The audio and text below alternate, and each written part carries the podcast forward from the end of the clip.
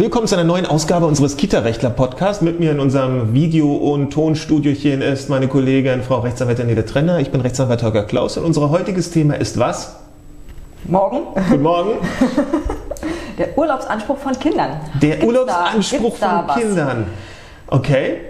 Also ob Kinder äh, gegenüber Mama und Papa einen Anspruch auf Urlaub haben oder gegenüber der Gesellschaft, gegenüber dem Arbeitgeber wird es ja eher selten der Fall sein, da so etwas Hässliches wie Kinderarbeit äh, zum Glück seit jetzt 150 Jahren oder 130 Jahren irgendwie verboten ist. Es geht darum, das wird öfter an uns herangetragen, dass ähm, die Erzieher meinen, um Himmels Willen, die Kinder können doch nicht tatsächlich 52 Wochen im Jahr äh, die Kita besuchen müssen. Die brauchen irgendwann auch mal und sei es auch nur zu Hm. Hause, äh, irgendwie einen, einen äh, Rückzugsort, einen, einen Zeitraum, wo sie sich so ein bisschen entspannen können, wo sie nicht morgens aufstehen müssen Hm. äh, zu einem bestimmten Zeitpunkt, um, um acht oder um neun in der Kita äh, abgegeben zu werden, sondern sie brauchen so ein bisschen mal Auszeit vom Alltag. Ja, das stimmt tatsächlich. Das sind eigentlich immer doch sehr betroffen machende Fälle, wenn uns erzählt wird, dass Tja, dass die Einrichtung tatsächlich fünf Tage die Woche von, äh, keine Ahnung, 5.30 Uhr bis 19 Uhr offen hat und auch an Weihnachten und Neujahr und am 1. Januar schon zumindest eine eingeschränkte Öffnungszeit hat und wirklich jeden Tag Kuckuck ähm, das Kind gebracht wird und das über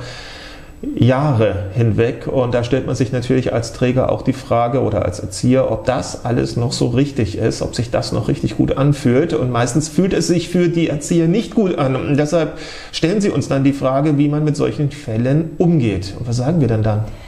Wir sagen erstmal, dass der gesetzliche Betreuungsanspruch äh, keine zeitliche Beschränkung kennt. Der äh, ist halt einfach sozusagen am Bedarf ausgerichtet und wenn der Bedarf da ist, dann besteht der Betreuungsanspruch rund ums Jahr. Ganz einfach. Äh, und wenn man dann nicht irgendwie ähm, vertraglich was geregelt hat, ähm, was man natürlich machen kann, dann wird es halt erstmal schwierig.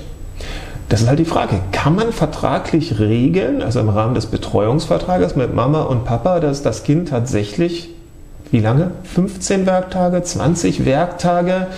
Ich meine, ähm, die Finanzierung findet auch das ganze Jahr über statt, jeden Monat. Also sind Regelungen, nach denen das Kind tatsächlich auch mal ähm, zu Hause bleiben muss, immer ein bisschen mit Vorsicht zu genießen. Wir denken, dass es möglich sein muss, weil es im Interesse des Kindes ja ist, dass das auch mal eine Auszeit von der Kita bekommt.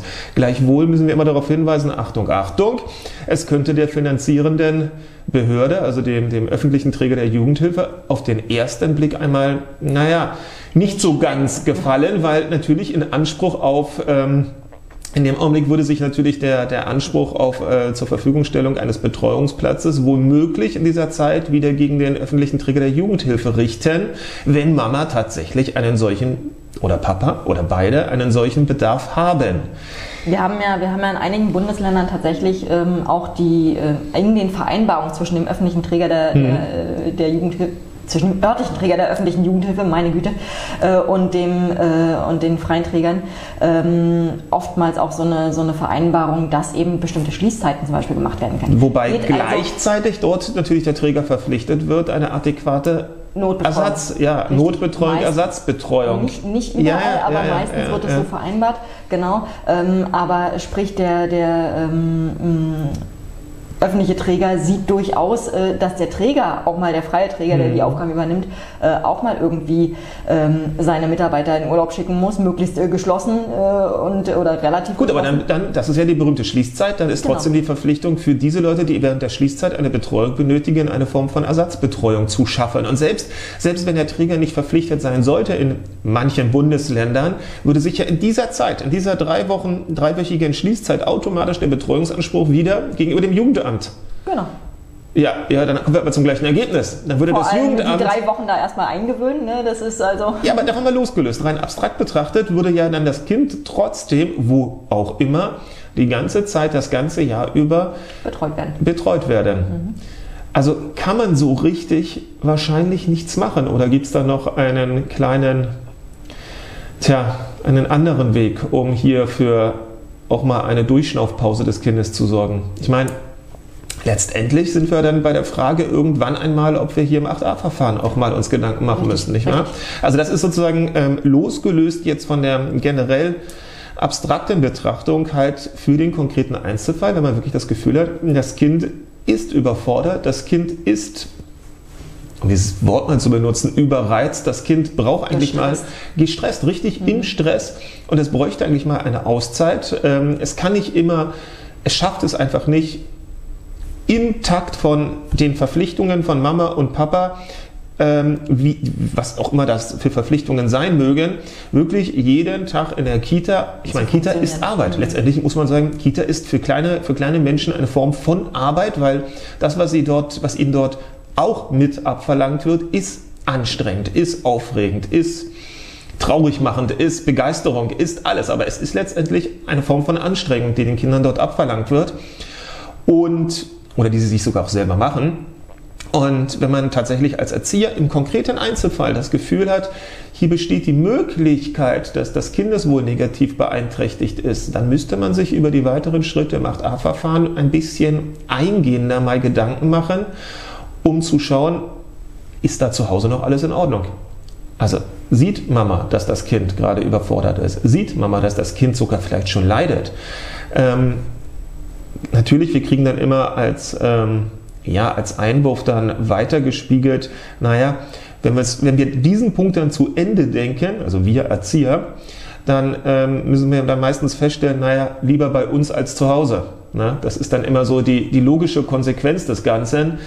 Ähm, dazu fällt uns natürlich auch nicht allzu viel ein, wenn das, das stimmen sollte. Dann, das, das, sind dann ist, leider die wirklich traurigen Fälle. Ja, ja, ja, ja, da muss man eben sagen, okay, dann ist es wahrscheinlich zu Hause dann nicht so gut, egal was wir machen. Gleichwohl entbindet ja diese diese Überlegung, ja, am Ende ist es dann wahrscheinlich bei uns sogar noch besser als zu Hause, nicht davon, wenn man der Meinung ist, da ist etwas mit dem Kindeswohl gerade im Argen, sich über das 8a-Verfahren entsprechende Gedanken zu machen und dann auch die Schritte einzuhalten. Also nur wenn man das Ende schon glaubt zu kennen, kann man nicht auf einmal den ganzen Prozess überspringen. Also da müssen wir immer eine große Warnung aussprechen. Der Gesetzgeber hat nun mal diesen Schutzauftrag zu Recht ziemlich explizit unmissverständlich ins Gesetz reingeschrieben und ähm, zumal es ja vielleicht auch trotzdem auf dem Weg dahin äh, tausend andere Alternativen gibt. gibt. Ja, natürlich. Es gibt die Hilfen zur Erziehung. Ähm, es gibt ähm, ähm, Unterstützungsangebote für Mama und Papa und dann muss man eben gucken, nachdem man das 8a-Verfahren richtig ange, angestrengt hat, welche im konkreten Einzelfall Unterstützungsleistungen man da Mama und Papa, wenn das denn im Rahmen dessen nach der Gefährdungseinschätzung ähm, für opportun erachtet wird, man denen vorschlägt. Tja, das Fazit ist, einen Urlaubsanspruch für Kinder ist nicht. gesetzlich erstmal so nicht geregelt, aber man kann aus pädagogischen Erwägungen und aus Erwägungen des Kinderschutzes einen solchen schon in, im konkreten Einzelfall bezogen auf das ganz spezielle Kind und die Geschichte, wie lange es in der Kita jetzt ununterbrochen gewesen ist, plus wie es sich gerade aktuell fühlt, ja schon etwas herleiten, was dem dann am Ende in der Konsequenz sehr nahe kommt, nämlich dass es auch mal eine Auszeit geben muss. Ähm, Kinder müssen nicht nur zu Hause bleiben oder sollten nicht nur zu Hause bleiben, wenn die Nase läuft, sondern eben auch, wenn sie völlig durch sind. Und das gilt es dann zu beachten und auch gegebenenfalls mit den Eltern zu besprechen. In dem Sinne, tschüss. tschüss.